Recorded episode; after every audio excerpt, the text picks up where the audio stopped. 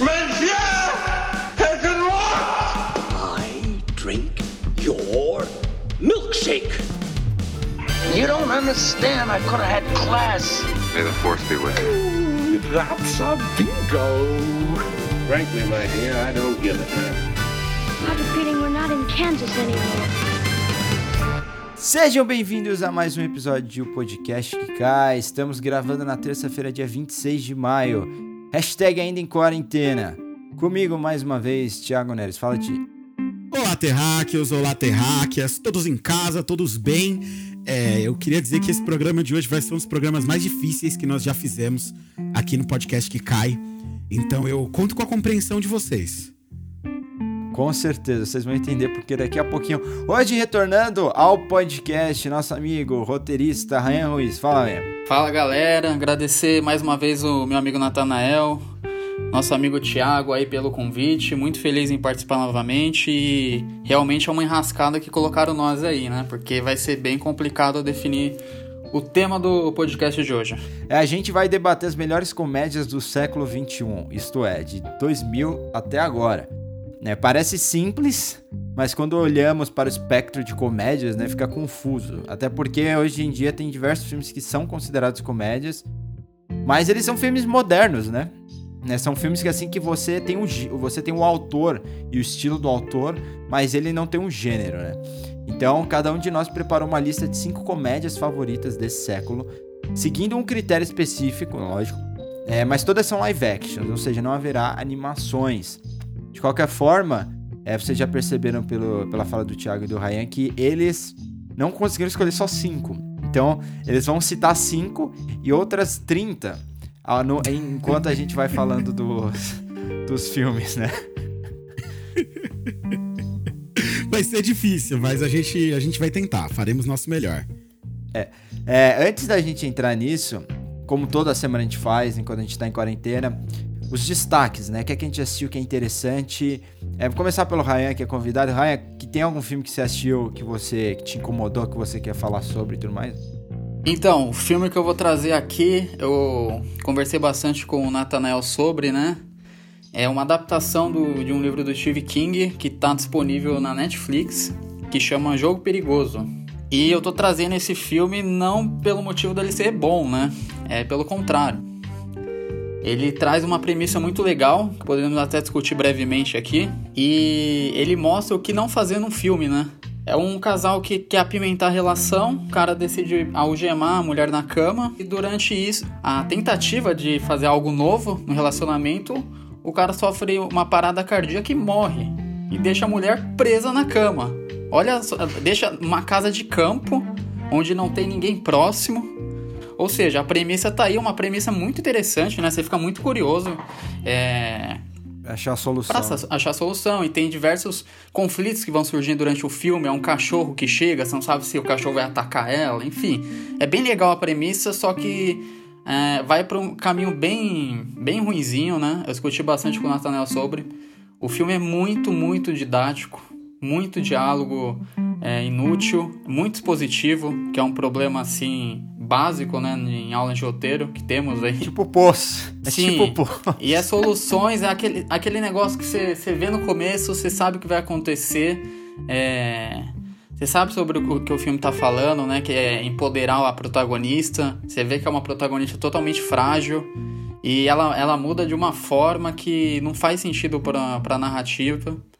E são soluções pouco controversas, ao meu ver, né? Tem até uma cena bem, bem legal no final, né? Eu não vou entrar, dar muito spoiler. Meio, bem gore, né, Natanel? Natanel também viu? Nossa, dá uma aflição uma cena, mas vale a pena ver para ver uma, como uma boa premissa é desperdiçada. E o que não fazer num filme, né? Porque o final, os 15 minutos finais, eles pegam o filme e colocam numa lata de lixo, porque é horrível. é, pode crer. É, só comentando rapidamente a, o que o, o, o Ryan falou agora. É, o problema, na verdade, das adaptações mais recentes do Stephen King é que não é o Frank Darabont que, que dirige, né? A gente volta aqui a esse ponto dizendo que ele é o ah, único diretor é, vivo, né? Porque o Kubrick já morreu, mas é o único diretor vivo que, que, que, consegue adaptar bem o que o Stephen King faz. O Brian De Palma fez uma. Ele fez Carrie Estranha, beleza. Talvez a gente pode discutir, depois de o Iluminado, a melhor adaptação de Stephen King, a gente pode discutir se a Carrie é estranha ou não. É, mas eu acho que os filmes do Darren Bont não ficam também muito longe. Eu gosto muito da Espera de um Milagre dele. O Sonho de Liberdade dele também é muito legal. Ah, então o é problema é que não é o Darren Bond é, dirigindo. Então, por favor, deem livros do Stephen King na mão desse homem. Eu não sei como puderam pensar em fazer a Torre Negra sem deixar que ele dirigisse o projeto.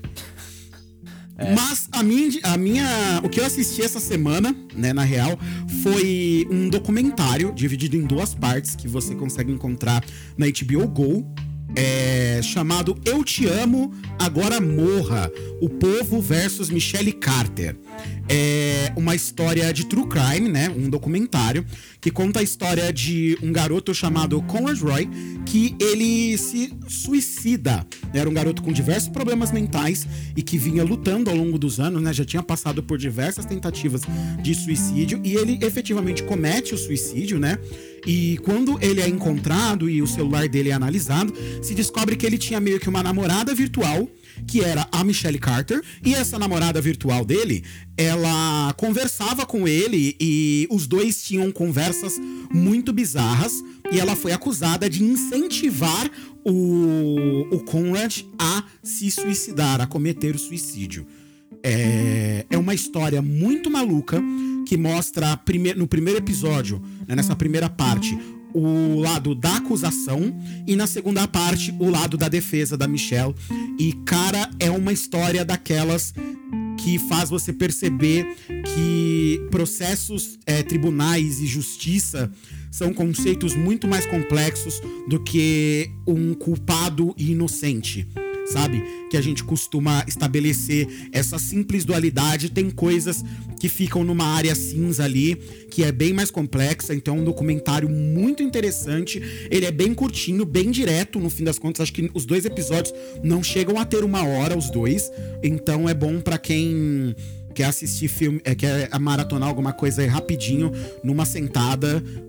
É, Eu Te Amo, Agora Morra. O Povo contra Michelle Carter no HBO Go. Bom, o filme que eu gostaria de mencionar, eu tô, faz... eu tô terminando a minha, minha filmografia do Woody Allen, que eu peguei para ver, um monte de filme que eu ainda tinha que ver dele. Descobri que eu gosto mais do que eu pensava. eu até então pensava que gostava só de alguns filmes.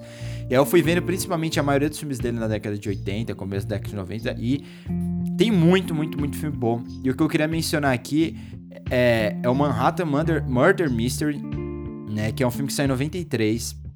Ele ficou meio perdido assim no tempo, foi logo em meio às acusações que o Jalen recebeu da, da ex-esposa dele, ex-namorada, a Mia Farrow. Então ele meio que ficou assim flutuando num limbo. Mas o filme tem um elenco ótimo, tem a Diane Keaton, tem o Alan Alda, tem a Angelica Houston, tem um jovem Zac Braff lá fazendo uma ponta. O filme é muito engraçado, mas ele é tenso também, né? Ele meio que envolve aquela vibe do whodunit, né? Quem matou alguém e se houve mesmo um assassinato, brincando com o ponto de vista, com a perspectiva das pessoas. E só que é uma comédia, é uma comédia bem nova-iorquina, e eu assisti esse filme de madrugada, cara. Eu achei era tipo, eu comecei a assistir umas duas da manhã, e eu, eu não pisquei. Muito legal, ajuda que o filme tem uma hora e meia. Bom só. filme, bom filme. Também vi, viu, Nathanael? Vi- Terminei de ver. Gostei muito, né? Acho que funciona muito bem a verborragia dele no, no, no né? formato, né? Que ele propõe. E é muito legal como ele desenvolve a trama principal e, em paralelo, o relacionamento do casal. Que você acaba querendo mais saber o que vai rolar do- no relacionamento do casal do que se o, se o cara realmente matou, se não matou, né? E como soluções assim que parecem que improváveis, né? Quando você vai escrever, você fala, ah, não dá pra fazer isso, né? Porque seria ridículo. E como eles fazem isso toda hora nesse filme, né? Eles, eles invadem o apartamento, aí voltam, eles saem do apartamento que acabaram de encontrar um corpo, dá cinco minutos, voltam de novo. Então, tipo, é um negócio meio surreal de acontecer. Como você vai voltar num lugar que mataram alguém, tipo, cinco minutos depois? Eles voltam. É bem, bem legal, uma solução muito, muito bacana pra trama. É, o, o, rote- o filme deixa claro como você consegue burlar, né, essa ideia de, de realismo usando elipse. Mas não aquela elipse que é claro, você não faz aquela fusão, né? É um janela indiscreta do Jalen. Ah, É, exato. Delícia de filme. é discreto de Eu gostaria de ainda é, elogiar o Nathaniel que ele, ele traz filmes tão bacanas que ninguém vai conseguir achar. Então realmente é uma indicação. Ah, uma indicação sensacional que você não encontra em nenhum lugar o filme. Mas aí, se um dia, caso você se barrar numa uma locadora, que ainda existe bastante por aí, você procura lá. Mas esse é o padrão aqui do podcast que cai. O, o Sensacional. Natan, se for Muito fácil feliz. de achar, se você só jogando o nome do filme no Google, você achar pra assistir, o Natan nem indica. É. Entendeu? Ele tá aqui pra sair da caixinha. Eu tive que mandar o filme. Esse que aconteceu. gente, é o seguinte.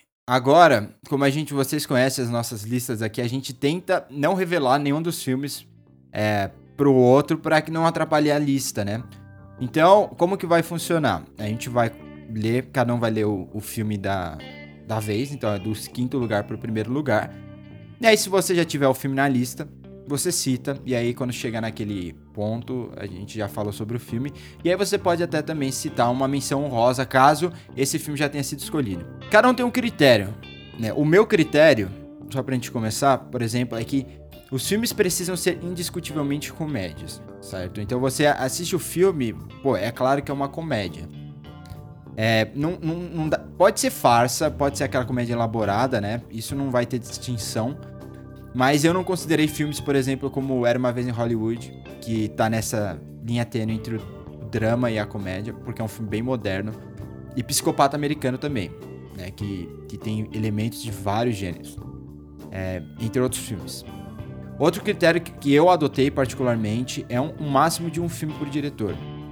Porque tem casos de alguns diretores que fizeram inúmeros filmes de comédia excelentes durante os anos, e aí eu acho que ocuparia um espaço a mais, assim, de outros filmes que eu poderia mencionar, certo?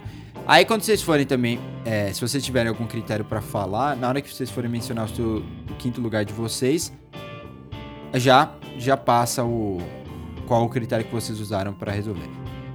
Vou começar pelo nosso convidado, Thiago. É, Ryan, qual é o seu quinto lugar na lista aí de melhores comédias do século XXI? Então vamos lá, foi uma, uma jornada muito difícil perpassar por esse, por esse século tão cheio de coisa boa, né? E coisa ruim também, né? Meu critério, eu, não, eu, deixei pra lá a questão mais técnica, né? Eu foquei na minha lembrança pessoal e qual eu ri mais, descartando também muitos pastelões por aí. É, e lembrando no filme, ah, os filmes que eu escolhi são filmes que se eu ver hoje eu ainda vou continuar rindo, que eu acho que é um critério bem interessante de trazer, né? É, vou começar com o meu quinto colocado, um filme de 2000, que temos nosso querido Jim Carrey, não tinha como faltar na, na, na minha lista Jim Carrey, né? Seria uma, um traje. E é o filme Eu, Eu Mesmo Irene, que é um... que é fantástico, né, gente? Por favor, quem não assistiu esse filme, por favor, é, pare de ouvir o podcast e continue depois. Vai lá, assiste e depois você volta. Depois volta pra ouvir o. pra não pegar spoiler, né? Porque olha, é Jim Carrey né, quase no seu ápice ali, né? Eu diria pra você Fazendo- fazer os dois ao mesmo tempo. Assistir o filme e ouvir o podcast que cai ao mesmo tempo. É Sem Jim dúvida. Carrey contracenando com o Jim Carrey, gente. É, não tem o que falar, né? É, É, quem é que o, é? Jim- é o é- Jim Carrey com duas personalidades. é né, cara? René, é, é René é, Zellweger no seu ápice também, voando como Irene. Que isso, gente? Que, que, que, É. que dupla, né? Esse filme tem uma das melhores elipses que eu já vi na minha Nossa, vida. é o do filho? Do filho? Não, a elipse que ele senta pra cagar no quintal do vizinho.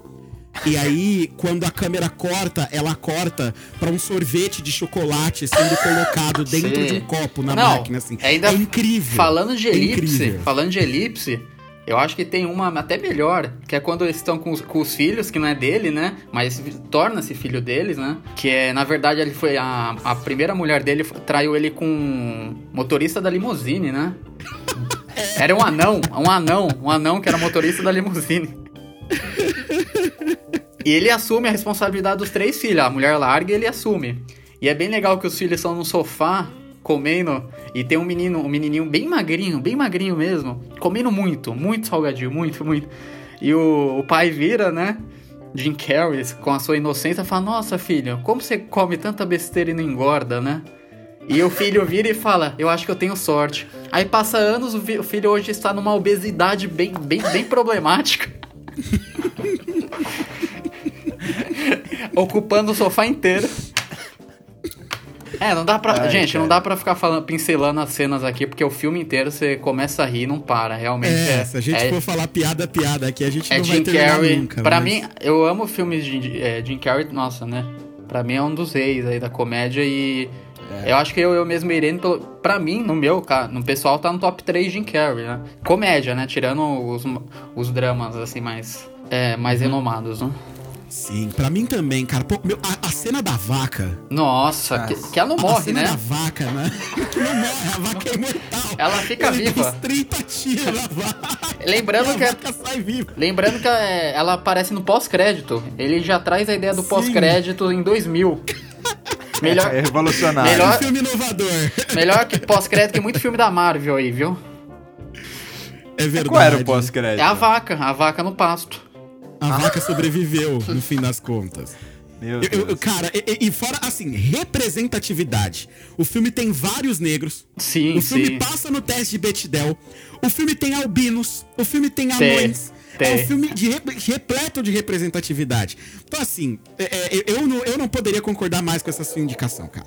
Eu acho É. que merece muito lugar na lista ali. Eu não coloquei eu mesmo irei na minha, na minha lista, mas se você me permitir, eu já até puxo aqui já pra minha. É, pra, pra, pro, pro meu quinto lugar. Porque o meu quinto lugar também é um filme do Jim Carrey. Né? Então a gente continua aqui falando do mesmo cara. Eu concordo com você quando você diz que ele é basicamente ali o rei da comédia. Foi o cara que eu cresci vendo fazer comédia. É, eu também. E, Isso- e na minha infância, ele foi de longe o cara mais engraçado que eu, que eu conhecia. Sim. Eu achava ele incrível, eu, eu adorava todos os filmes que ele fazia. É, depois, eu acho que eu só fui gostar tanto de um comediante depois com o Steve Carell. Mas aí foi anos e anos e anos e É anos por causa de The Office, né? É, e ainda muito por causa de The Ô, Office. Thiago, e também nem vamos entrar em mérito de Adam Sandler aqui, que isso aí é outro podcast, né? É, aí já é outro programa. A Aí gente é ainda outra vai fazer coisa, é um outro programa nível. falando de Adam Sandler. É, vai ser um programa é, que a gente vai tentar aí manter, é, se manter à altura, né, dos grandes comentaristas de Adam Sandler da internet, que são o pessoal do Choque de Cultura. A gente vai tentar fazer alguma coisa que fique à altura deles. Mas o meu filme do Jim Carrey, ele vem um pouquinho depois do seu, é, vem em 2003, que é Todo Poderoso Sim. que, cara, é, eu, eu, eu, eu, eu acho ele ainda mais icônico do que Eu, eu Mesmo e Irene. Sim, Eu sim. também. Porque eu, Também, não sei, eu acho que eu, eu não sei se foi porque eu assisti mais vezes, ou mas alguma coisa nesse filme conversa melhor comigo, porque basicamente The- Morgan Freeman é Deus. No- normal, né? É, é, eu, eu acho Que era eu algo de se imaginar, a né? análise do filme aqui. Mas dá pra continuar. Porque você tem a Jennifer Aniston, ela tinha acabado de fazer Friends, então ela ainda tava no auge da carreira dela, né? É, e o, o- Jim Carrey basicamente vira Deus por um período curto ali. Deus vai lá e fala pra ele: vai lá, filho. Você acha que é fácil fazer meu trampo? Então vai lá e faz você.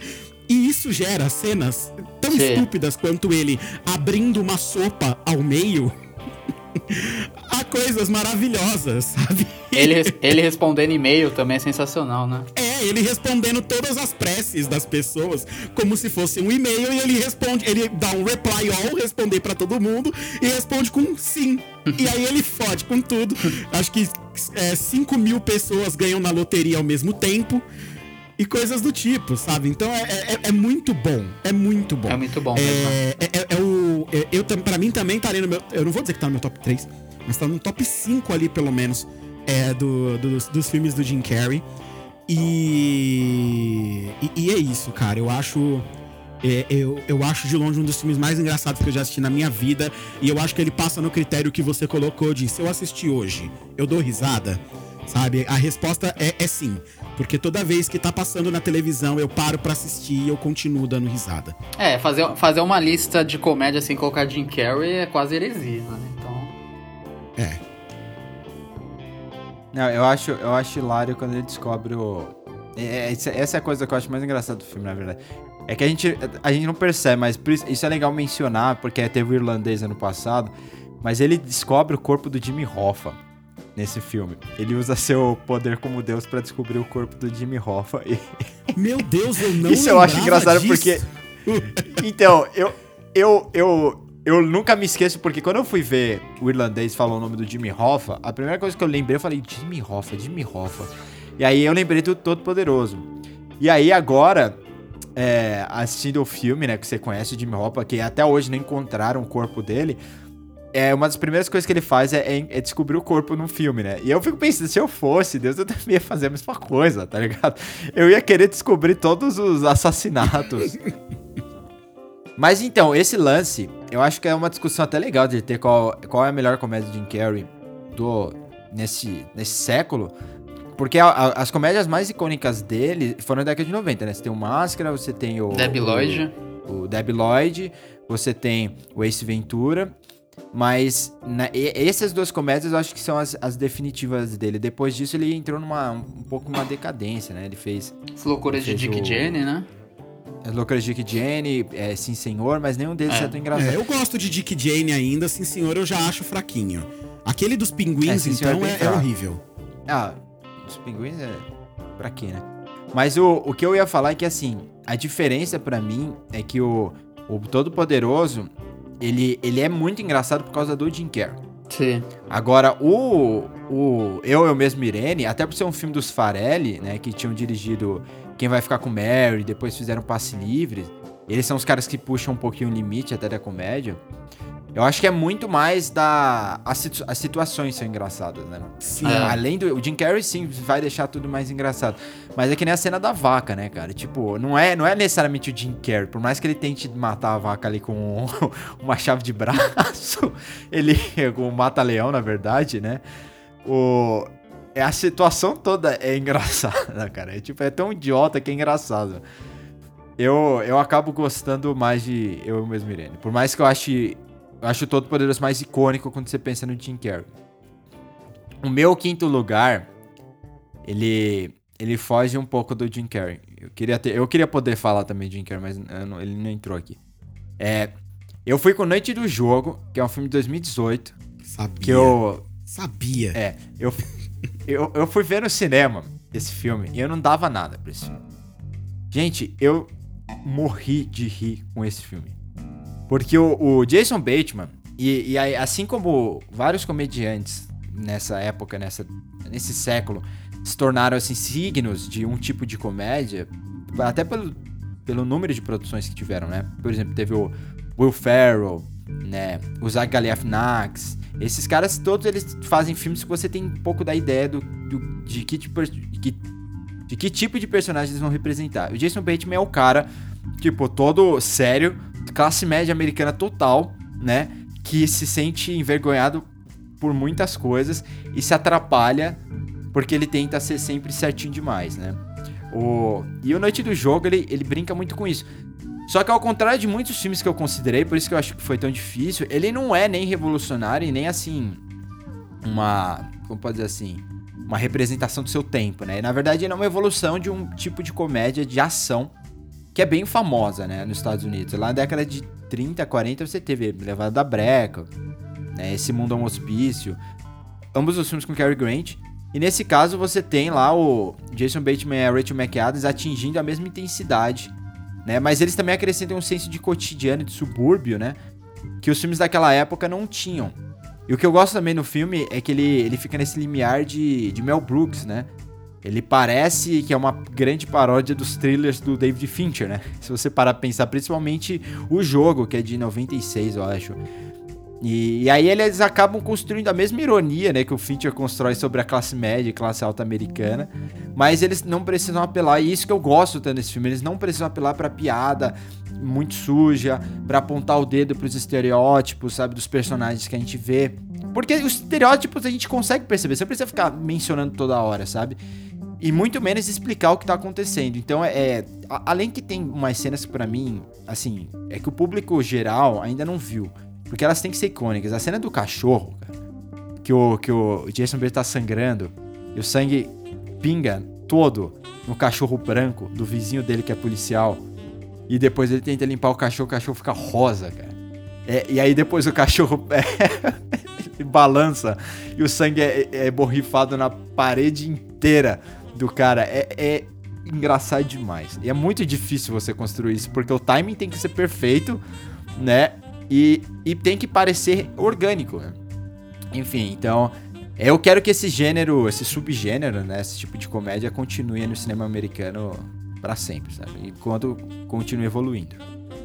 Meu número 4 aqui também é um pouco óbvio. Teve gente que não quis colocar, mas eu vou defender porque eu coloquei.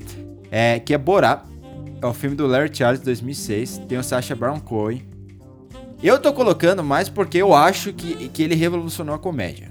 Assim, principalmente naquela época. Ele fingiu ser. Ninguém conhecia o Sacha Baron Cohen, né? Então ele, ele conseguia fingir ser alguém é, totalmente aleatório. Ele fingiu ser um repórter do Cazaquistão em busca de uma matéria sobre a cultura e os costumes norte-americanos.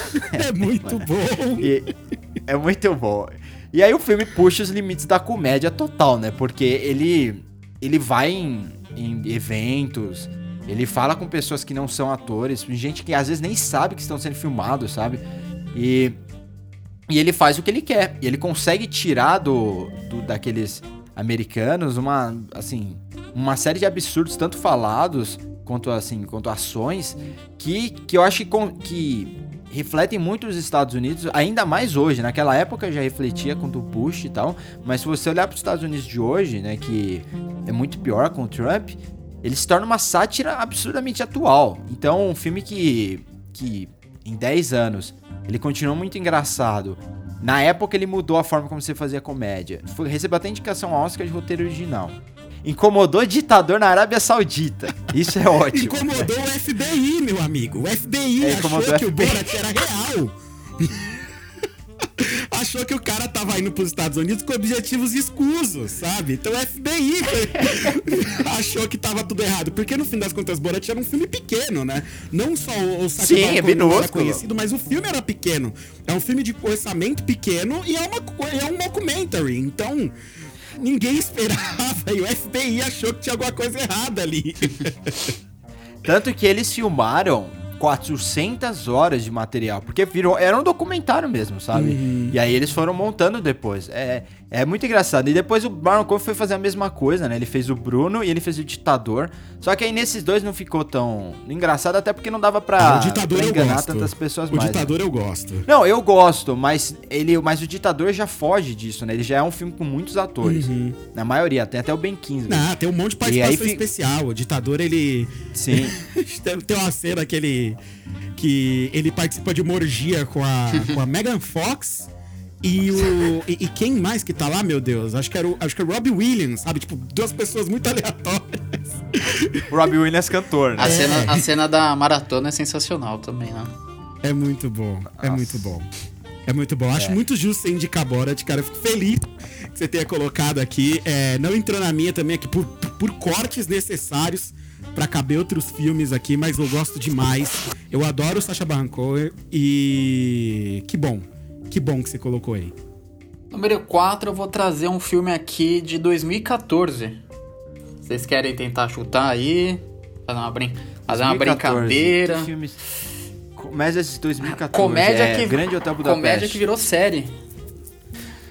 Eu vou, Eita. Ah, eu vou claro, trazer aqui um claro. filme de Taika Waititi. Ah, Já sacaram? É, o que fazemos O que na Fazemos Sombra. na Sombra é um filme fantástico, um filme surpreendente que ninguém dava nada. Eu, eu descobri recentemente, né? Nathanael me falou. Um filme de 2014, gente. Eu vi ele acho que ano passado. Tava escondido na Netflix, hoje você consegue encontrar ele na Amazon. E é um, um documentário sobre a vida de vampiros. Ah, três vampiros, que tem um, um que é mais velho, né? É, filmando, né? O que, que eles fazem, é, como que eles vivem. Nossa, gente. Cara, e é sensacional, gente. Os atores, meu Deus do céu, gente. É, não tem muito o que falar. Vocês realmente tem que ver isso pra. Porque é, é tão absurdo, né? Tão absurdo. Ele- eles conversando com o pessoal que tá filmando, sabe? Levando virgens pra eles matarem. E, e é tudo. É uma mitologia que eles criam, que tem pessoas que querem se tornar vampiros, que trabalham sobre. É, é escravidão que eles fazem com, com os seres humanos lá e eles não se tocam, sabe? E, gente, é, é mui- muito, mas muito bom. Realmente é, é uma dica aí pra.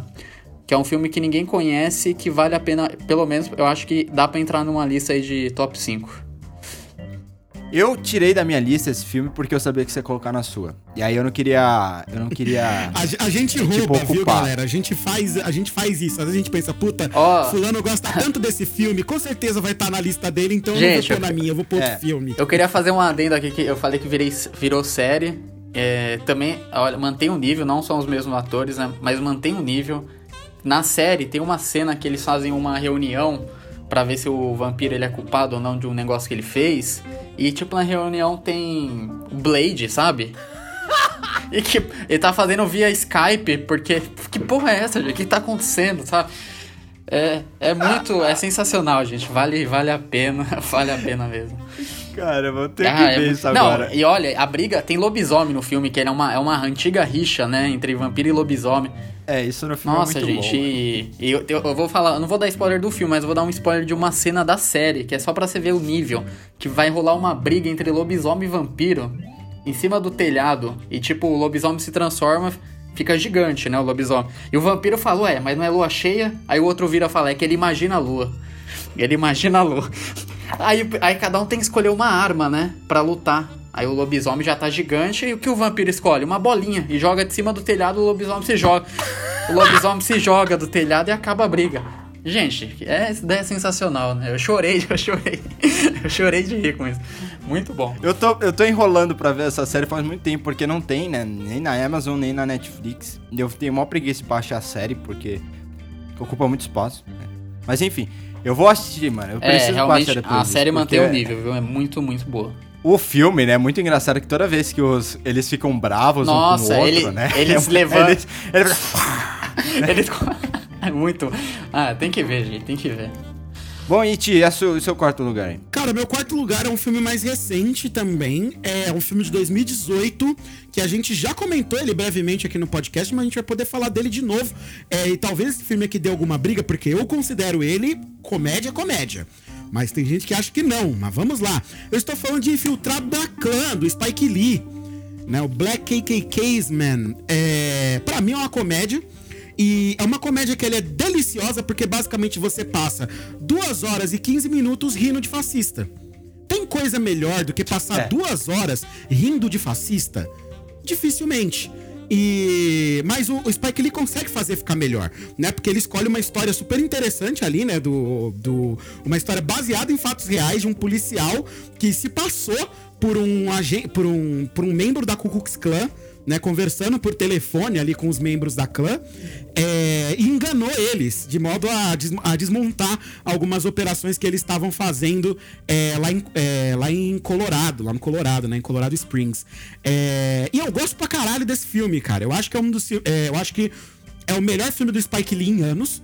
E é um filme, do- e é um filme que que ele basicamente ele traz tudo que o Spike Lee tem de bom no cinema dele com um ar novo, por assim dizer, né? Com uma, um, um pouco rejuvenescido, trazendo é, uma comédia bem intensa, pra mim aqui pelo menos, é, com uma história que é uma história de preto, contada pra pretos, de um jeito que os pretos gostam de ouvir. Então, pra mim, Infiltrado na Clã é, merece um lugar aí nessas, com- é, nessas comédias. Acho que é o mais recente dos filmes que eu separei aqui, inclusive, pra gente conversar hoje. Acho que Infiltrado na Clã é, é o mais recente. É por isso que cada um tem um critério, porque não ia dar pra fazer um critério só, assim. É. Eu, eu, eu não considero Infiltrado na Clã, mas eu consigo ver. Tipo, vo- você Você não acha que é uma comédia? Porque você considera. Eu, eu não acho, mas é, eu tenho uma. A minha abordagem é diferente, sabe? Eu não. Eu não. Eu, sei lá, eu vejo como um drama do Spike Lee, é que nem tipo Mas Do The não Right é só Thing, um tá ligado? Tem drama, cara. momentos Porque como- tipo, meu, o, o filme inteiro é repleto de piadas. Não, eu sei. O meu ponto é que é assim, ele é um filme moderno, né? Sim. E os filmes do Spike eles são. Então eles eles estão sempre é, passando por gêneros, né? Principalmente esse, porque esse ele é bem black exploitation, black exploitation, né? Ele tem muita Sim, ele influência tem como uma herança muito Lee, forte, como ele, todos os filmes do Spike Lee. por ser década de 70, Mas, ele- né? mas assim, ele tem o. Ele tem o Adam Driver. Eu acho que o, o, o, Adam Driver. Ele tá. Ele, ele é o ator mais recorrente aqui na minha lista. Haverão outros filmes com o Adam Driver aqui que eu, que eu vou citar ainda até hoje. E, meu, esse cara ele tem, ele tem um time cômico que é, é um negócio incrível. Porque, é, na verdade, a gente cansa de falar do Adam Driver aqui, né? A gente pode mudar esse podcast, o nome desse podcast, pra um podcast Adam Driver. O Adam Driver que cai, ou algo do tipo, o Adam que cai. É, porque a gente fala muito dele aqui. E ele, além de ser um grande ator, ele é um grande ator de comédia também. Ele é muito engraçado. Ele entrega cenas que são excelentes. Você, você vê um, um- um judeu. é, porque no filme ele interpreta um personagem que é judeu, que é um policial e que ele efetivamente se infiltra dentro da Ku Klux Klan, né? Ele é quem vai lá e se passa pelo, pelo cara, apesar de você ter o personagem do John David Washington, que é sendo esse quem, quem lida com as coisas por detrás das cenas, por assim dizer. E, e cara, é muito legal. A- aquela cena dele na, na reunião com os caras, a hora que os caras mandam ele abaixar a calça. Pra, ver se o pinto dele é circuncisado ou não. A cara que ele faz, a, cara de tipo, mano, eu vou morrer aqui. E- e, enfim, é muito bom. Eu gosto muito de Infiltrado na Clã. E, e cara, eu, eu realmente não consigo ver esse filme se encaixando num outro gênero que não seja comédia. Eu, eu consigo até por causa do final, mas eu entendo. Eu É, entendo. o, o até final, é, como o eu final falei. é, é bad vibes. O final ele dá um twist É. ali mesmo, mas. E por isso que ela não tem seu critério. Mas já aproveita aí, Tio. Qual é o seu número 3? Rapaz, então, meu número 3, continuamos no Adam Driver. né? continuamos na igreja Ah, eu aqui. sei qual é. É, mas meu número Caramba, 3 qual é? é? Logan Lucky. Logan Luke. Ah, Logan, Logan, Luck. Lucky, roubo em família. Eu tinha esquecido dele. Cara, esse filme Filmão, tem filmão. a cena que mais me fez rir. É, e que eu já falei aqui no podcast, que é a, a piada que eles fazem com Game of Thrones. E o, o- É muito os bom. presos que estão dentro do. eh, Tem uma parte que eles passam por um presídio, né? O, o filme passa por um presídio, e tem alguns presos que estão. eles estão se rebelando ali, e aí o pessoal do presídio vai ouvir a exigência dos presos. Eles pedem várias coisas, e eles pedem os dois volumes de Game of Thrones, os dois novos volumes de Game of Thrones na biblioteca do presídio. Aí o cara fala, então, não dá pra dar os dois volumes porque esses dois livros não saíram ainda. Aí, como assim não saiu?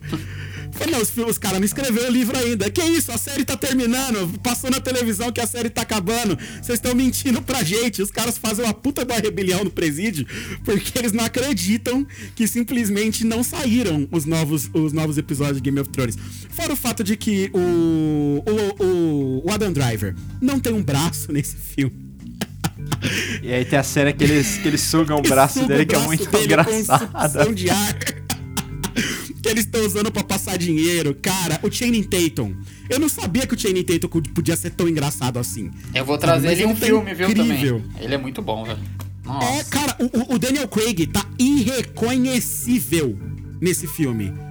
Assim, é, é- é um absurdo. Pra- o, o Adam Driver tá incrível, o Channing Tatum também. Mas pra mim, o Daniel Craig, ele tá... é, é, eu não consegui imaginar. Eu nunca tinha imaginado o, o, o Daniel Craig fazendo comédia e sendo tão engraçado quanto É, a ele dinâmica- aparece a aqui, dinâmica com um monte deles- de cacuete. É um timing cômico perfeito, assim, cara, esse filme é muito bom e, e ele é uma ressurreição que a gente viu que só durou esse filme, infelizmente, do Soderbergh, né, que... Ah, não, ele fez o.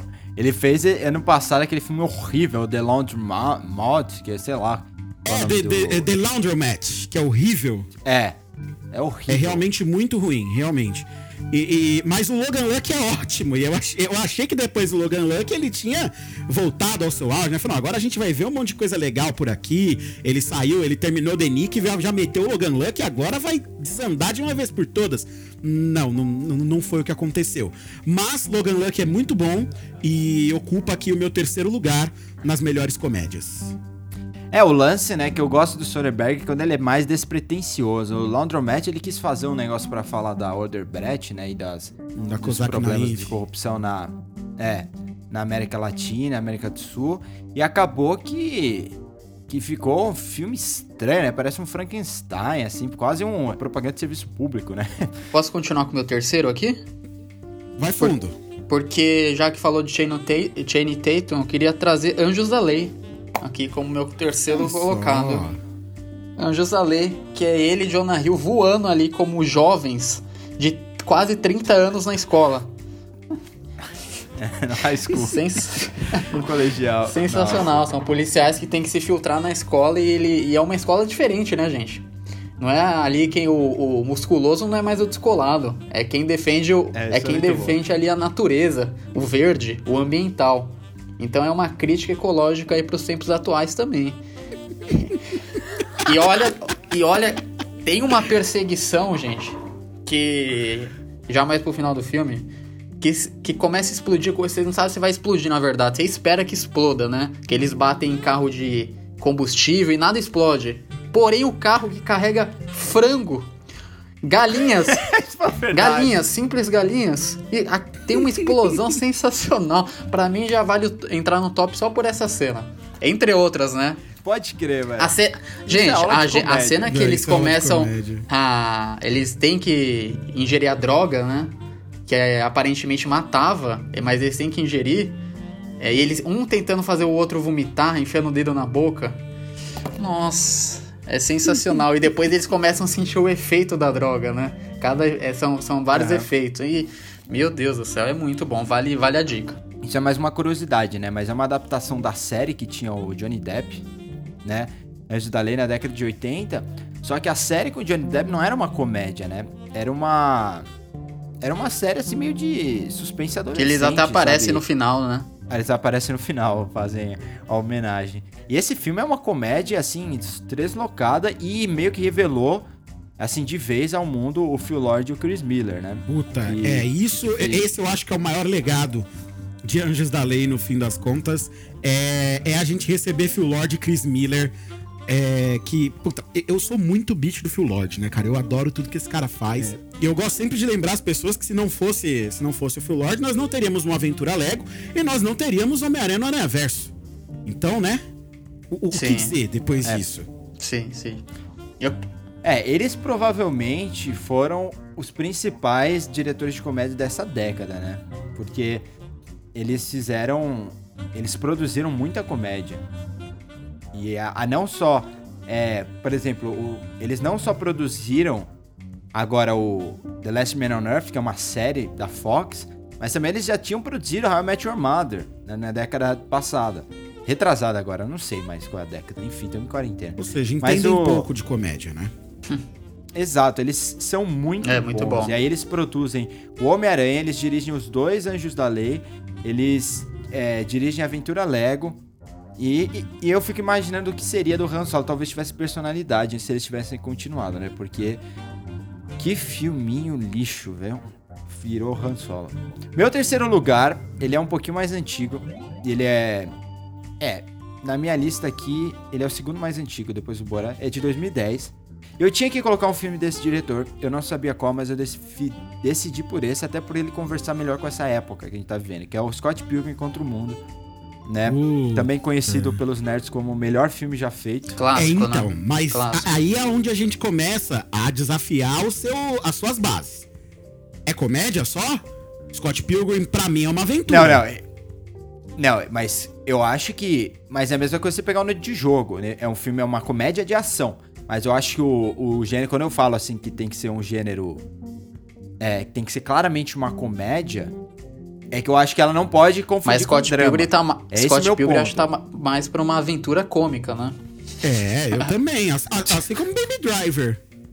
Que eu acho que, te- que eu tenho Não, certeza não. que foi o que você ficou ali entre, entre esses dois, né? Não, na verdade eu fiquei entre os três filmes da trilogia do Corneto, que é o Todo Mundo Muito Quase bom Morto, também, né? Que é muito bom. E, e o Hot Fuzz e o, e o Fim do Mundo, né? O The World's End. Mas é, eu preferi com o Scott Pilgrim porque eu acho que ele. Ele conversa demais com essa geração, mano. Ele é, Sim. é a geração do nerd que não é só. Não é só nerd, tipo, do ponto de vista de, de gostar de alguma coisa específica, né? Não é aquele cara que, tipo, eu só gosto de quadrinho, é, eu só gosto de, sei lá, de tecnologia, né? É um nerd cool. Que conhecimento é fundamento pra ele ser quem ele é. E ele gosta de fazer tudo. E todo mundo parece que é meio nerd nesse cenário do Scott Pilgrim, por isso que é, ele conversa tanto assim com, com o universo assim jovem da década de 90, do Garage Rock, apesar de ser, de ser uma história que saiu em 2010, né? Lembrando que o filme começou a ser produzido sem que o Brian Lee Malley, que é o, que é o quadrinista, tivesse terminado a história, tivesse concluído com o final do filme. E talvez. E como ele ajudou, né, no, no filme, ele foi um dos roteiristas e ele também foi. é, ele fez os storyboards, inclusive, do filme, o Brian Lee Malley. O filme é, na minha opinião, a melhor adaptação de quadrinho já feita. Então, é. É, é legal demais você ver esse ambiente, principalmente a gente que cresceu com, tanto, com tanta referência nerd assim. E eu queria chamar a atenção é, para como o Edgar Wright desenvolve as influências, né? Porque você vê que as. As influências não, como ele desenvolve as referências a toda essa cultura pop. Se você pegar um filme que nem o Jogador Número 1, as referências elas estão jogadas lá como easter egg, né? Se você pega o, o filme que nem o Scott Pilgrim, não, as referências fazem parte daqueles personagens. Elas influenciam a forma desses personagens de agir, de se vestir, de fazer o que eles fazem. Isso é muito louco, que é, que é mais real, né? Sim. E, e o que eu achei muito fresco, eu acho que é por isso que pra mim é o auge do Edgar Wright nesse ponto de vista, é que ele elabora todas as piadas de forma visual.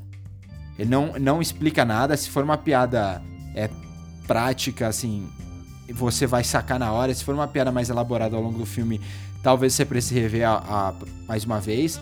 Mas ele não explica nada. Né? E tem alguns momentos, assim, que, de novo, aquela construção de comédia. Você cria um clímax e aí o anticlímax. Né? Quando a Naive fala assim pro Scott: Eu nunca beijei um garoto. né? E, você, e ele se curva diante dela. E aí você imagina que agora ele vai beijar ela, que bonitinho, um momento de ternura. E aí ele fala pra ela: Eu também não. Eles continuam andando aí, como se nada tivesse acontecido. É muito bom. É muito bom. É muito bom. E tem a piada com o, com o veganismo, né? Que o, é, é quase te dá poderes especiais quando você é vegano. e aí descobrem que o Que é o personagem tomou poderoso dos café com latte. ex-namorados, é justamente o vegano. Exato. aí descobrem que ele tomou café com latte, aí vem a patrulha vegana e, e meio que tira os poderes dele. Então, é, é muito é muito atual e eu acho que o Edgar Wright, que é quase virtuoso, né, com essas narrativas, que são muito difíceis, é muito elemento em tela que você só vai ver depois, ele faz parecer fácil. É, para mim chama muita atenção como ele consegue transformar tudo isso numa narrativa homogênea com tantos elementos heterogêneos, assim. Então, eu, eu preferi escolher esse, mas de qualquer forma, é, Scott Pilgrim representa mais o Edgar Wright do que o próprio filme, né? Eu quero que seja o... Eu até pensei em subir um pouquinho, mas os próximos dois filmes da minha lista aqui já são muito...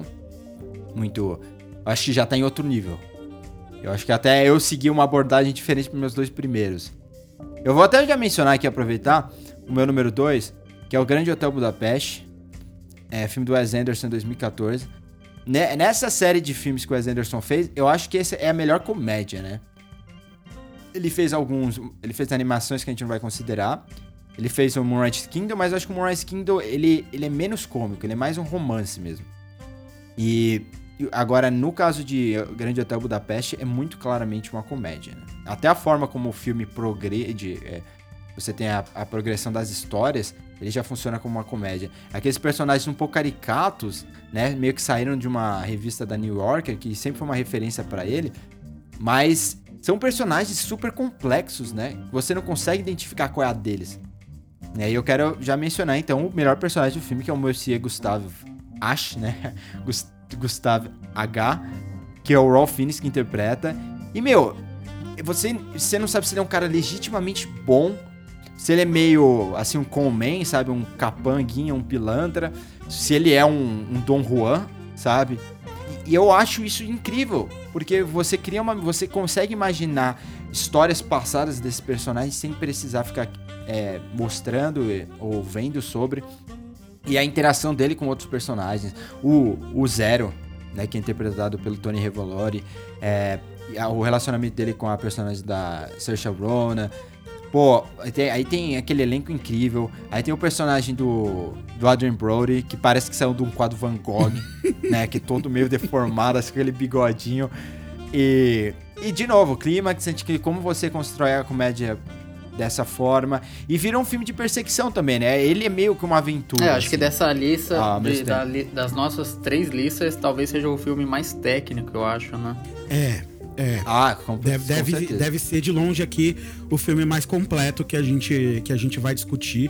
E eu sempre gosto de lembrar, né, que é um filme que brinca com proporções de quadro de um jeito muito interessante. Fotografia É um que brincadeira, tem, né? Tem uma fotografia absurda, a direção de arte, o hotel inteiro.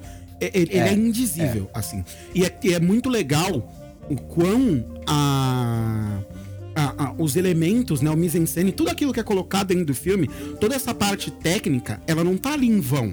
Ela não tá ali sendo um, uma petulância, né, uma soberba de um diretor que quer de um diretor que tá querendo fazer um filme de comédia, mas quer mostrar que ele é fodão. Não, tá tudo no tom certo, encaixado no momento certo, da maneira certa dentro do cenário.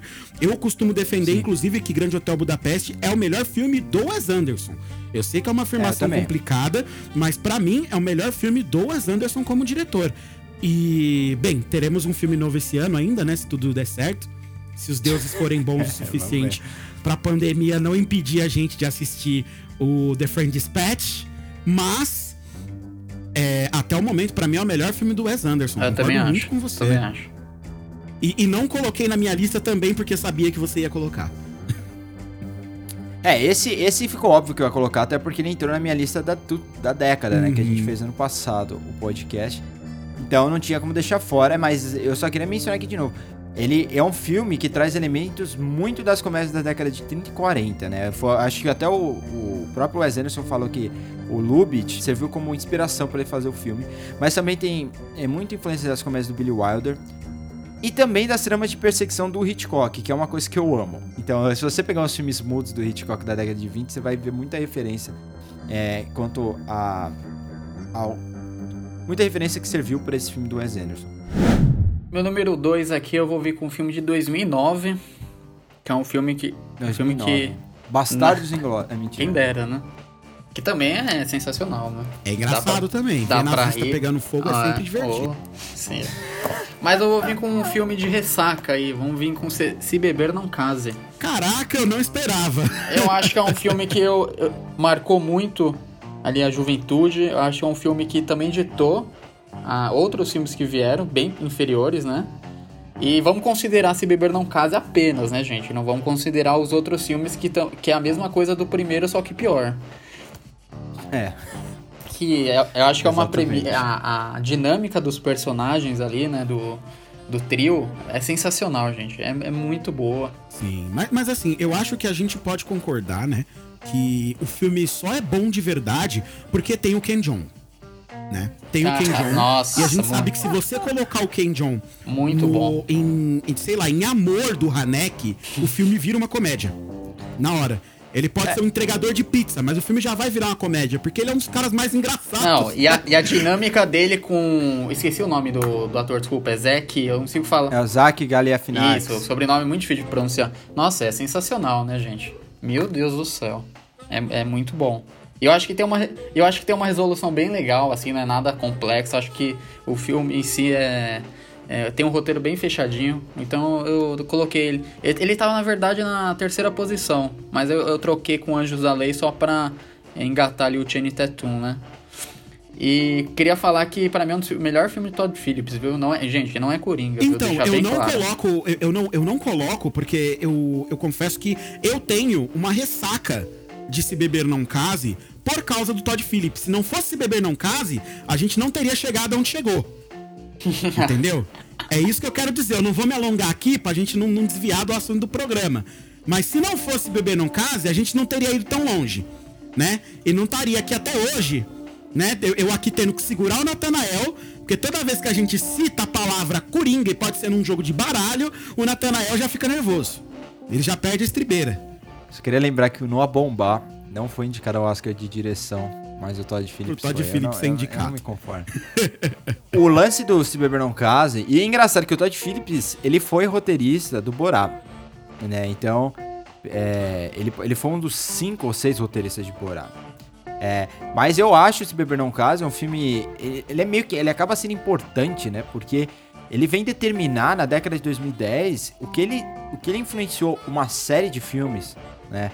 Inclusive o, o mais famosinho aí que é que recebeu até indicação ao Oscar, que foi o Missão Madrinha de Casamento, né? O Bridesmaids, é, é uma basicamente é uma reação ao filme do Todd Phillips, né? É a versão, digamos, não é a versão porque a gente sabe que a narrativa é diferente, assim, a, a forma que os personagens interagem é diferente. É um negócio muito mais assim, é, seguindo o, a jornada da protagonista que é interpretada pela Kristen Wiig, que tem todo um arco dramático, enquanto o filme do, do, do Se Beber No Caso não tem, né? É meio que a situação como os personagens vão reagir, isso não tem um arco ali Uhum. de mudança dos personagens. Ih, Mas quando esse, tem é o pior. Se Beber Não Você tá Case- esquecendo que quando tem é pior. Porque ele fez o. o aquele. Logo depois É. de Se Beber Num Caso, ele fez o Par de Viagem. Par de viagem, Que é é verdade. exatamente o mesmo Nossa, filme, só que verdade. com isso que você tá falando. Né? Que é arco pros personagens. E aí fica Só- pior ainda porque fica pedante. Só que ruim, né? Exato. Exato. É, e- mas então, é isso que eu acho, que é um filme importante. Eu acho que você não tem que mencionar essas comédias do, do século sem mencionar Se Beber Não Case, sabe? É, é muito importante. É, tem, tem Mike Pra- pra Tyson também, tem. Tigre, né? Na- então acho que vale a pena pôr. Então, tem a cena que fazem referência à Levada da Breca, né? Que é o filme do. Que, é o que eu mencionei aqui. Que é quando o tigre tá no Sim. carro. E eles estão levando o tigre. Tá e no dopado, caso né? do Levada da Breca é clássica. É.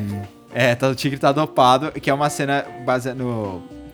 Baseada não, mas inspirada no Levada da Breca, em que eles dão um remédio pro Sim. tigre. Pro tigre não, pra uma onça.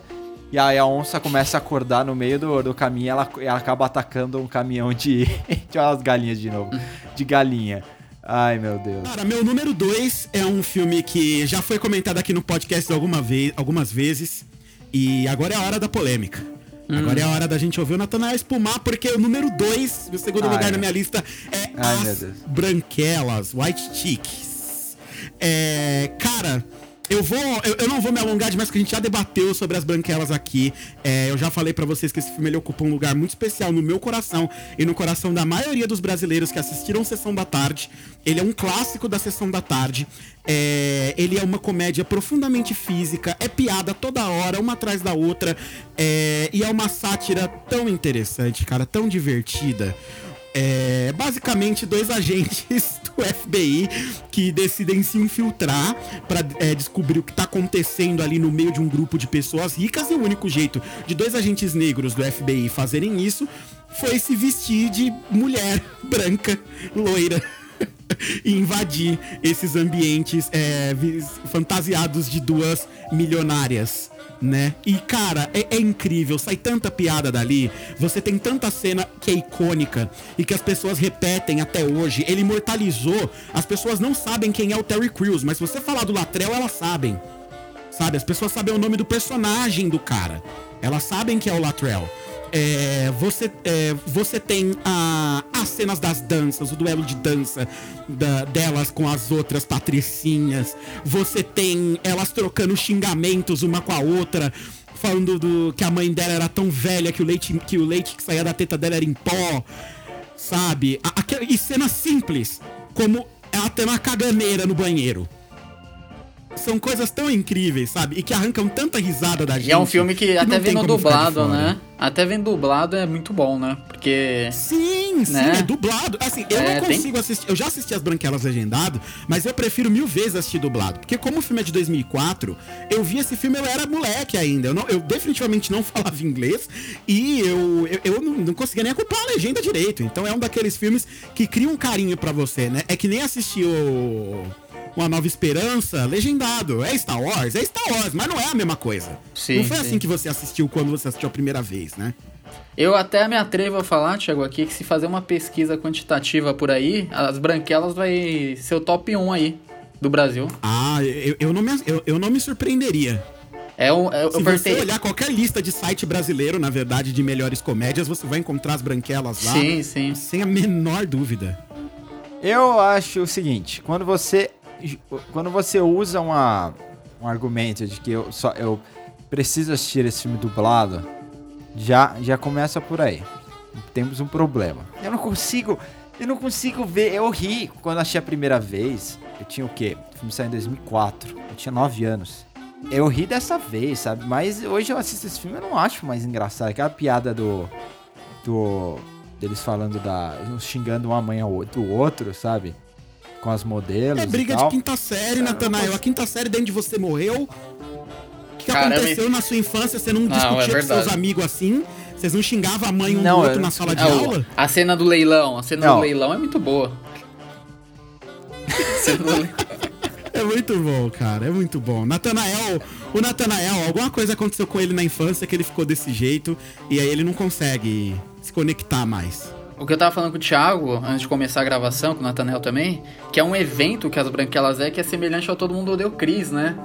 Que não é algo que é tão cultuado lá fora, porém aqui no Brasil tomou proporções assim colossais, né? Também que tem o Julius, né? Que também não é Terry Crews, é, é Julius, ou o pai do Chris, Exatamente. que se tornou figurinha por aí, é WhatsApp afora, né?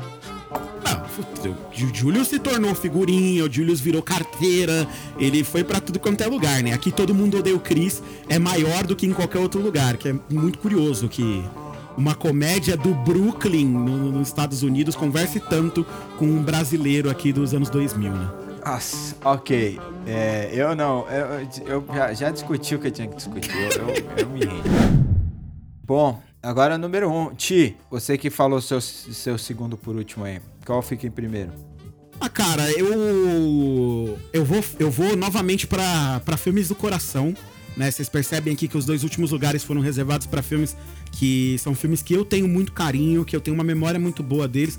E eu acho que isso, no fim das contas, é determinante quando você analisa comédia. Né? É, aquelas piadas, aquele contexto, aquela situação que está sendo expressa ali no filme, quanto mais ela conversa com você, maior o carinho pelo qual você é, o qual você nutre pelo filme.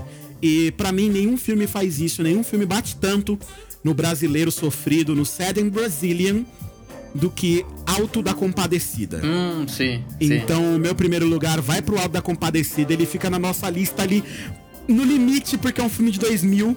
É, eu duvido muito que você que nos ouve não tenha assistido o Alto da Compadecida. Todos vocês devem conhecer João Grilo, todos vocês devem conhecer Chicó, todos vocês devem ter chorado o enterro da, da, da cadelinha e torcido muito pros padres, faz, pro padre e o bispo, né, fazerem o enterro da cadelinha que é basicamente esse. A plot do filme, uma cadelinha morre, as pessoas têm que enterrar a cadelinha e tudo gira em torno da morte da cadelinha e da invasão de um bando de cangaceiros na cidade. é, pouco depois do enterro da cadelinha. É um negócio tão incrível, sabe? Que, que só poderia vir das mãos de é, da- das mãos de Ariano Suassuna escrevendo é, aquele material original que é brilhante. E aí você tem dois atores também no seu auge, que é o Salton Mello e o Matheus Nastergaile. Não que o Matheus Nastergaile não tem, é, tenha um auge, né? Ele é o auge. Exato. né? Ele é um Exato, ator né? incrível, Ele um é ator maravilhoso. Ele é o, o auge dele mesmo. Mas você tem. Você tem ainda no elenco a Denise Fraga, que a gente já tá acostumado a rir muito dela na televisão. Diogo Vilela, que fez basicamente todas as séries do que o, que o Miguel Falabella fez pra televisão. Até hoje o Diogo Vilela estava lá. É, que mais? Que tem gente tem o Marco Nanini, sabe? De, É de, de- de Lampião, que é um negócio. Tem a Fernanda Montenegro, né? Fernanda Montenegro. É, Lima Duarte, Fernanda Montenegro. Cara, Fernanda Montenegro é Nossa Senhora nesse filme. Sabe? Ela é Nossa Senhora. E, e- e é tão icônico, tem tanta cena legal nesse filme. Só de falar o Alto da Compadecida, com certeza já veio várias coisas pra sua cabeça.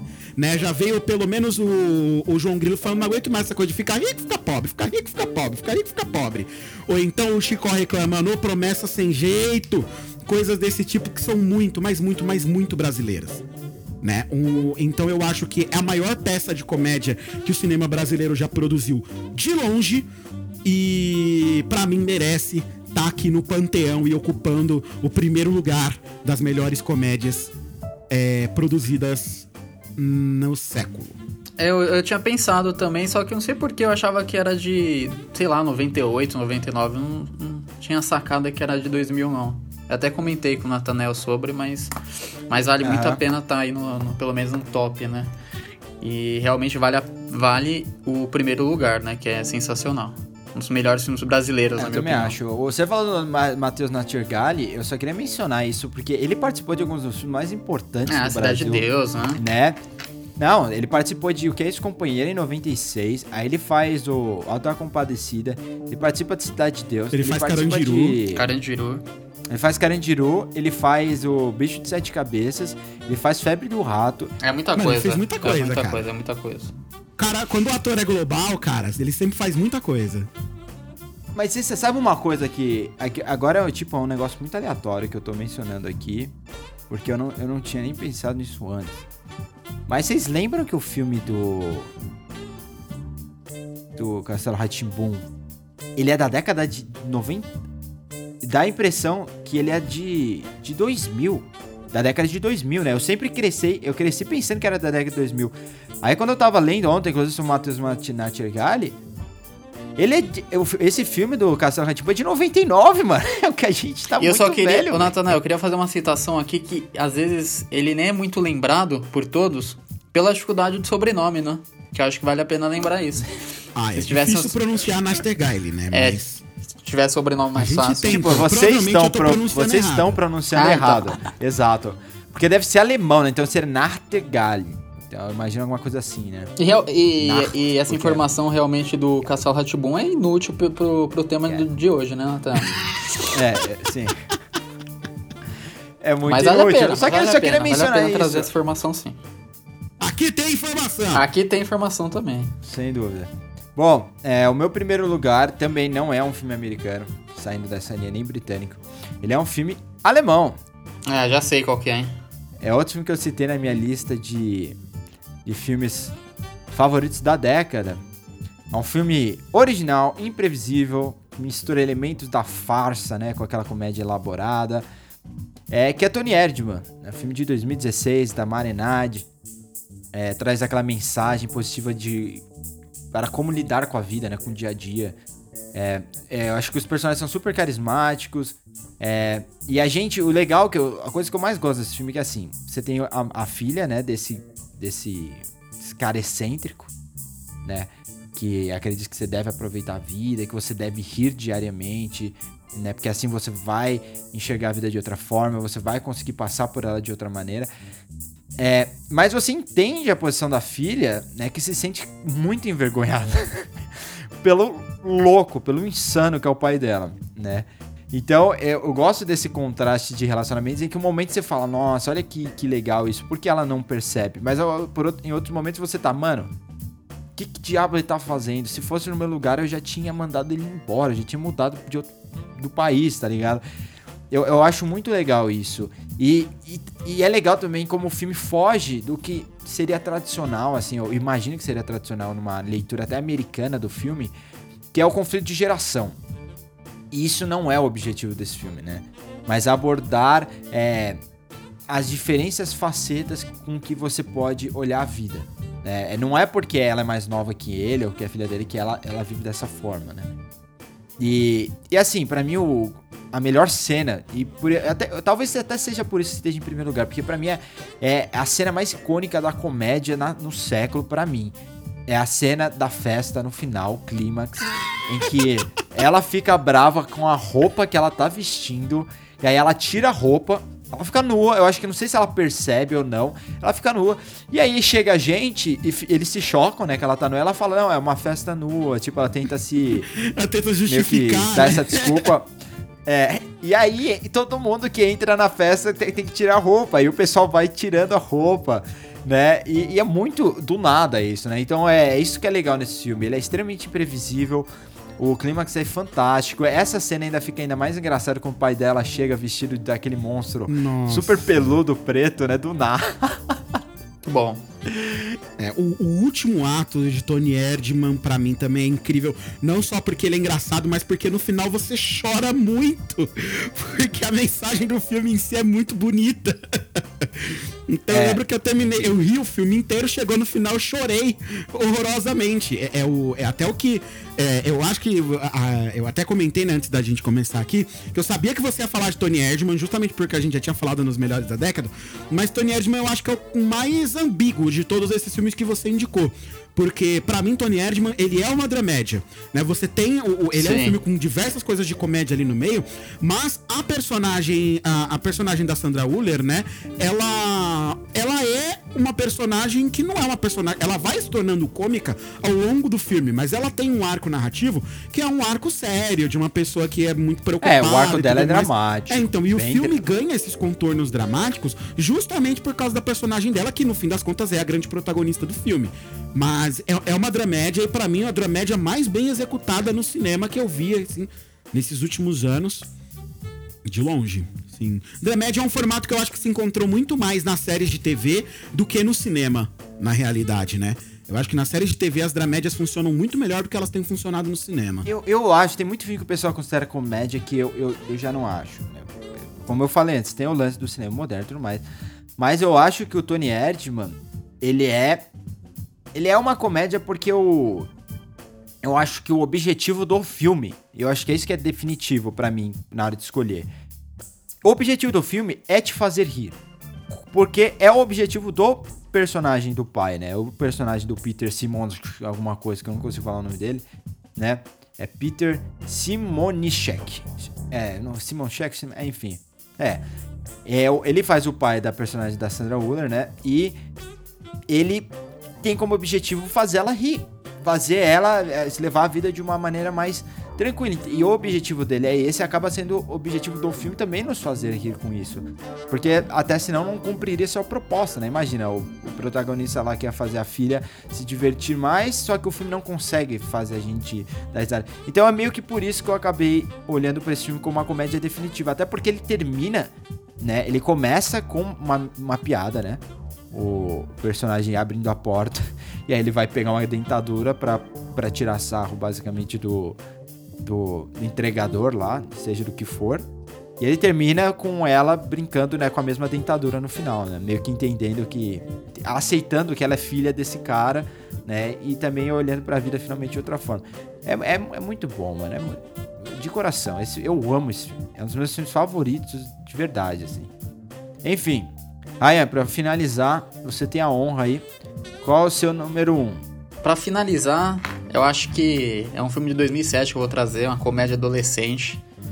É, tá trazendo um peso muito grande aqui finalizar, né? Você tra- traz um puta filme aí. Ah, responsabilidade, responsabilidade. Mas eu vou, eu vou devolver com um filme de uma qualidade, gente. Zumbiland. É mentira. O Zumbilândia poderia estar, né? Ficou na minha menção honrosa, que depois nós vamos falar brevemente aqui. Na minha Mas também. Thiago veio falando aqui que no final chorou. Se quer chorar, vai ver lista de Schindler. Eu vou trazer um filme que é. Eu vou trazer um filme que é comédia do começo ao final e é super bad. Eu vou resumir esse filme em um nome e sem sobrenome, é McLove. É. É isso, É isso. é isso. É isso, não Eu precisa mais falar nada. Não precisa. dito. Gente, esse filme é. Toda hora que você vê é, é Jonah Hill, Michael Cera, é, é o pessoal no ápice, assim. É, é um, uma premissa super simples. é, Eles têm que conseguir bebida pra uma festa, sabe? É um negócio tão cotidiano dos jovens, né? Mas vira uma coisa de outra proporção. Nossa, é surreal. A dupla de policial, nem vou entrar em detalhes aqui. Quem não vê esse filme tem que ver. A dupla de policial é sensacional, gente. É, é o Seth Rogen É e o. E o Bill, Bill Hader, né?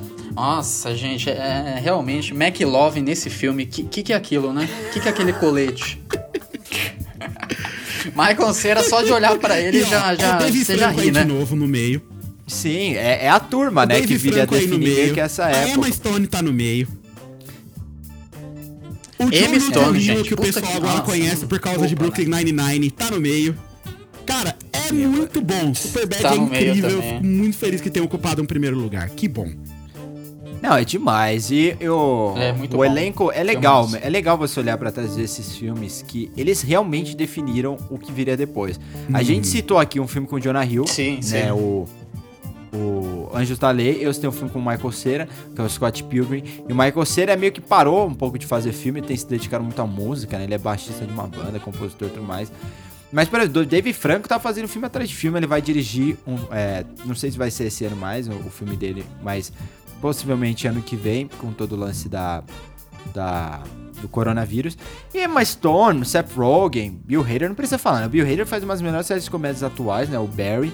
Seth Rogen é um dos maiores nomes. Se a gente, se a gente quisesse estender o podcast e falar dos no- principais nomes de comédia da década, com certeza a gente ia ter que falar do Seth Rogen, né? Porque, pô, né, nessa, só nesses cinco anos, né? Tipo, ele faz é, o Virgem de 40 anos, ele faz Superbad, ele faz Ligeiramente Grávidos, aí ele faz Pineapple Express com o, o James Franco.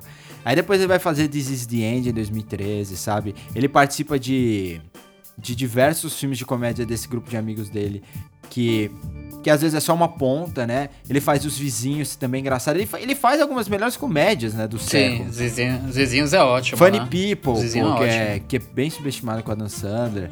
É, e qual é a última. ah, aquela comédia, gente, que ele fez ano passado, que é com a, com a Charlize Theron, que se você não viu, assista, que é muito engraçado. É Long Shot em inglês. Eu esqueci o nome em português. Mas assista. Ca- Casal Improvável, né? Alguma coisa assim? É, Casal Improvável, pode crer. É muito É engraçado. bom também, Sabe? muito bom.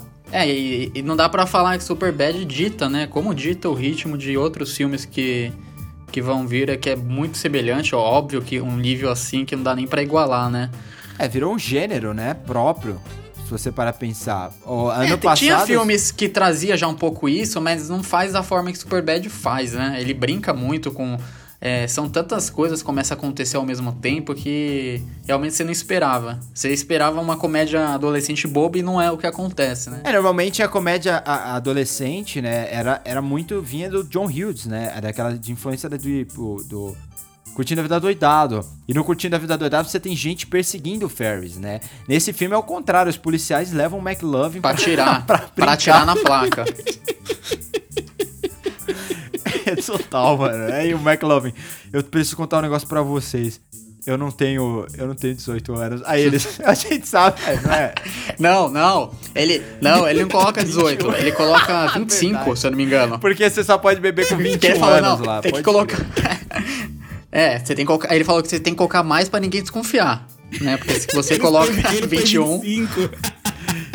É um moleque de tem 17 16 anos tentando anos, fingir que tem 25 anos de idade, sabe? É É muito. muito engraçado. É, muito bom. E a dupla ali, Jonah Hill e Michael Cera, né? Uma dinâmica ali que. Quem diria, né, nossa, que é desses daí, ó, né, gente? desse filme, senhoras e senhores, saiu um, um ator duas vezes indicado ao Oscar e uma atriz ganhadora do Oscar. Pense nisso.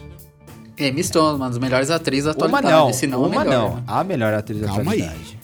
Calma aí, vocês É, dois. é crush, é crush Vocês se também. segurem aí, que essa não é a discussão. Eu não quero ter que agredir vocês dois no meio de um programa de comédia. Ah, Thiago, ela é uma favor. super estrela. Tá bom, tá bom. Melhor vai, atriz vamos da lá. Se, calma aí. se não é a porque- melhor, tá bom. Se não é a melhor, tá no top 3. Vamos deixar assim então, vai. Ah, tá no top 3 também não? Aí Você assistiu a brincando. favorita? cinco. Top Você cinco. assistiu a favorita que ela faz naquele filme? Assisti, top 5. Ah, não. Eu me recuso. Tá bom, tá, bom, tá bom. Bom, eu não aceito ninguém falar que fulano é a melhor atriz da atualidade sem seguir com as palavras Meryl Streep, enquanto essa mulher ainda estiver viva. Mas Emma Stone é a nova Meryl Streep. É justo, é justo, é justo. Ok. Vamos para as menções honrosas. Eu tenho algumas aqui. Só cinco, Thiago. Só cinco. Tá, Menciona. vamos lá então. Cinco menções honrosas falando dos filmes rapidamente aqui em um minuto. Primeira menção honrosa, o Ryan já citou, Zumbilândia. É muito bom, um filme que pega todos esses conceitos que a gente tem de histórias de zumbis e transforma tudo isso numa comédia bem feita, bem estruturada. Tem a Emma Stone, então vocês podem ficar tranquilos aí, podem assistir tranquilamente, que vocês vão se divertir. Deadpool, o primeiro Deadpool é, é minha menção honrosa também. Faz a mesma coisa que Zumbilândia faz, pega o gênero de super-heróis, subverte ele de uma vez por todas pra comédia e faz uma coisa muito interessante ali que vai ser replicada diversos e diversos filmes depois. É, recomendo, é, recomendo também como menção honrosa Diamantino. A gente já falou do filme até é, do filme várias vezes aqui no podcast. É um filme português sobre um jogador de futebol que vê cachorros é, fofinhos gigantes correndo do lado dele enquanto ele joga futebol. O dia que ele para de ver esses cachorrinhos, a- o talento dele pro futebol desaparece. É- é- é- é- e isso é o máximo de sentido que este filme faz. Humor nonsense, uma das melhores coisas que vocês vão assistir na vida de vocês. Por último, mas não menos importante, eu confesso que eu achei que esse filme estaria na lista do Nathanael. É por isso que ele não está na minha lista, mas ele precisa ser dito que, no, no correto, se não fosse isso, ele estaria entre os meus cinco. O Âncora, de 2004, que é uma sumidade, né? É o Will Ferrell sendo Will Ferrell completamente descontrolado e a gente dando corda pra ele ser descontrolado com os amigos dele por perto. Então aí você tem o Steve Carell, você tem o David Koechner e você tem o Paul Rudd, que são basicamente os caras mais engraçados do cinema atualmente, né? Então é, um alright. entourage absurdo a reunião de todos eles pra fazer o âncora. É um filme que não faz também muito mais sentido do que ele precisa fazer pra ser engraçado. E bem, é a Tem história de, é a história de um de um de um apresentador de jornal e a sua equipe das notícias, né, lutando pra conseguir a notícia do dia a dia e levar a informação ao cidadão americano. É isso. Essas são as minhas missões honrosas. Posso, Ah, posso... tem mais uma, Ah, mas eu só podia falar cinco, né? Eu falei cinco ou eu falei quatro? É. eu, vou, eu não vou falar cinco não, então pode pegar emprestado uma aí. Vamos falar junto então, Renan, porque eu sei que você gosta desse aqui também. Então eu vou falar o filme e você diz o porquê que ele merece estar aqui. Todo Mundo em Pânico, de 2000. Nossa, então, esse daqui eu já vou complementar para essas minhas, que seria uma das minhas menções honrosas, né? Tinha separado ele aqui, não entrou na- no top 5 por muita, com muito sofrimento, que é um filme que todo moleque gosta, da época de adolescente, você vê, é um filme de 2000, né? Que ditou tendência, não tem como falar que não. Tudo bem que a sequência dele, que eu acho que tem até o 6, 5, sei lá, são horríveis, né? Eu acho muito fraco. É, Só que, sequência, gente, ver o, ver o pânico ali, fumando uma chibaba, uma maconha, ele mudando a face ali, não tem como achar ruim aquilo, né, gente? É muito bom. É muito bom. Vale a pena realmente, pelo menos, uma menção honrosa, né, gente? Não, pelo menos, pelo menos. É muito bom. Eu vou passar. Então eu vou continuar as minhas aqui, que é apenas três filmes. É, eu só queria falar um comentário aqui em cima do comentário do, do Thiago, que é o Deadpool. Eu trago Guardiões da Galáxia fazendo isso antes, viu? E com mais qualidade. Mas eu acho que isso é debate pra outra hora. É debate pra outra hora. Debate pra outra hora que dá pra virar um podcast apenas disso, mas acho que Guardiões fez isso em 2014, se eu não me engano, com muito mais qualidade, mas ok, vamos lá, vou deixar isso de lado. Fica aí o E vou convite, tra- inclusive, é pra você retornar com a gente, pra gente fazer vai um ter uma briga sobre feia. Guardiões da Galáxia. É... Talvez Versus a gente Deadpool. aí pra falar dos três Guardiões de uma vez só, esperando sair o terceiro Guardiões da Galáxia, mas É, teremos, teremos. 2032. E eu vou fechar aqui com um que quase entrou aqui, quase tomou o quinto lugar meu aqui, que é Quero Matar Meu Chefe, né? Não dava pra esquecer desse filme. Quero Matar Meu Chefe, uma premissa sensacional, filme marxista total. É o, proleta- é o proletariado se revoltando num, num grau, gente. Que é assim, três, é, três funcionários que estão de saco cheio do chefe e eles decidem matar. Porém, cada um vai matar o de um, né? Pra não ficar na cara. E, gente, come- é, é um quiprocó sensacional. Começa a acontecer tanta coisa que você não, você não consegue imaginar onde vai parar isso. E eu acho que vale minha menção honrosa hum, de Quero Matar Meu Chefe. O Thiago falou uma das minhas. Na verdade, o Thiago falou duas das minhas menções honrosas. É Diamantino, que eu acho que se fosse daqui a alguns anos, talvez é, entrasse no meu top 5. Eu acho que precisa mais um pouco de tempo pra ver se eu ainda vou rir dessa mesma forma. Tenho a mesma sensação. É. O âncora, eu deixei na menção honrosa, porque meu lance com o âncora é o seguinte. Eu acho o primeiro, ele é mais importante, ele tem um legado muito maior, só que eu dou muito mais risada no segundo. E aí, eu prefiro colocar Noite do Jogo, que é um filme que eu dou mais risada que os dois. Então, apesar de eu amar o âncora, eu acho muito engraçado e. Meu Deus. Então, aí além desses dois filmes que você já tinha citado, eu tenho três aqui, que é o Trovão Tropical, de 2008, que por pouco não entrou. Esse tava. Eu tava discutindo qual, qual é mais legal, mas eu acho que o Trovão Tropical ele acaba ficando. Acho que um pouco batido com o passar do tempo. Ele é um filme que. Ele tá bem datado. Ele vive de muita, muita piada, assim, que é bem nojenta, vamos ser sinceros, e que pra época ela fazia tudo, todo sentido, até porque ele é uma crítica, assim, a Hollywood e tudo mais. E eu ainda dou muita risada com o Tom Cruise. Eu dou muita risada com o Tom Cruise naquele filme. Pra mim, ele é a melhor coisa do filme. E o Robert Downey Jr. tá incrível. Hashtag deveria ter ganhado o Oscar, porque o Heath Ledger deveria ser indicado como ator principal. É, ele faz, um, faz uma sátira ali de, de, de blackface meio maluca no filme. Na verdade, todo mundo conhece o Robert Downey Jr. Ele é um americano que se faz de, de um australiano no filme que, que, que tinge a pele, pinta o rosto pra parecer um personagem é, é, negro de um, num filme de guerra. E isso fala muito sobre Hollywood, cara. Só Sim. isso, isso por só é uma crítica incrível a Hollywood e nesse ponto eu acho que o filme se mantém, é por isso que eu pensei em considerar, mas aquele personagem do Jack Black começa a lembrar, tipo, que ele tem, as cenas dele são muito, tipo, exageradas, assim, sei lá. Eu prefiro Noite do Jogo. E aí, o- os outros dois filmes é Meia Noite em Paris, do Woody Allen, que eu acho maravilhoso, mas ficou, ficou de fora porque eu acho que às vezes ele é um pouco repetitivo, digamos assim, até pra estética do Woody Allen, aí eu preferi deixar de fora. E o Meninas Malvadas, esse eu considerei muito Puta, também, porque é um também. filme muito icônico. Eu também, é muito é muito icônico. icônico. Mas eu acho que não me- a verdade é a seguinte, por mais que ele seja icônico, tenha momentos que a gente repete dia a dia, eu não dou mais risada dele. Eu não dou mais risada assistindo ele do que eu dou assistindo os filmes que eu citei. Pelo menos essa é a minha impressão. É, eu também não, mas considero ele tão icônico quanto os outros que a gente citou. Queria trazer um filme também que é, eu não tinha pensado, o Thiago comentou antes de começar a gravar, que é Ted, né? É um cara que conversa com. É um urso de pelúcia que, que fala e Ganha fuma vida, maconha. né? Ah, não, fuma maconha, né? Antes de ganhar vida, ele fuma maconha, que pra mim é mais engraçado. Eu acho que ele dirigindo, pra mim, já bate um monte de filme. E é só isso que eu queria falar. Bom, senhoras e senhores, espero que vocês tenham gostado desse episódio surtado aqui. A gente volta semana que vem com mais coisas aí pra vocês. Não esqueçam de nos seguir em nossas redes sociais, arroba podcastcai, tanto no Twitter quanto no Instagram pra ficar a parte de todas as novidades. Estamos em todos os agregadores. E muito obrigado, Ti. Muito obrigado, Ryan. Até semana que vem, galera. Valeu, galera. Tchau, tchau. Valeu, abraço.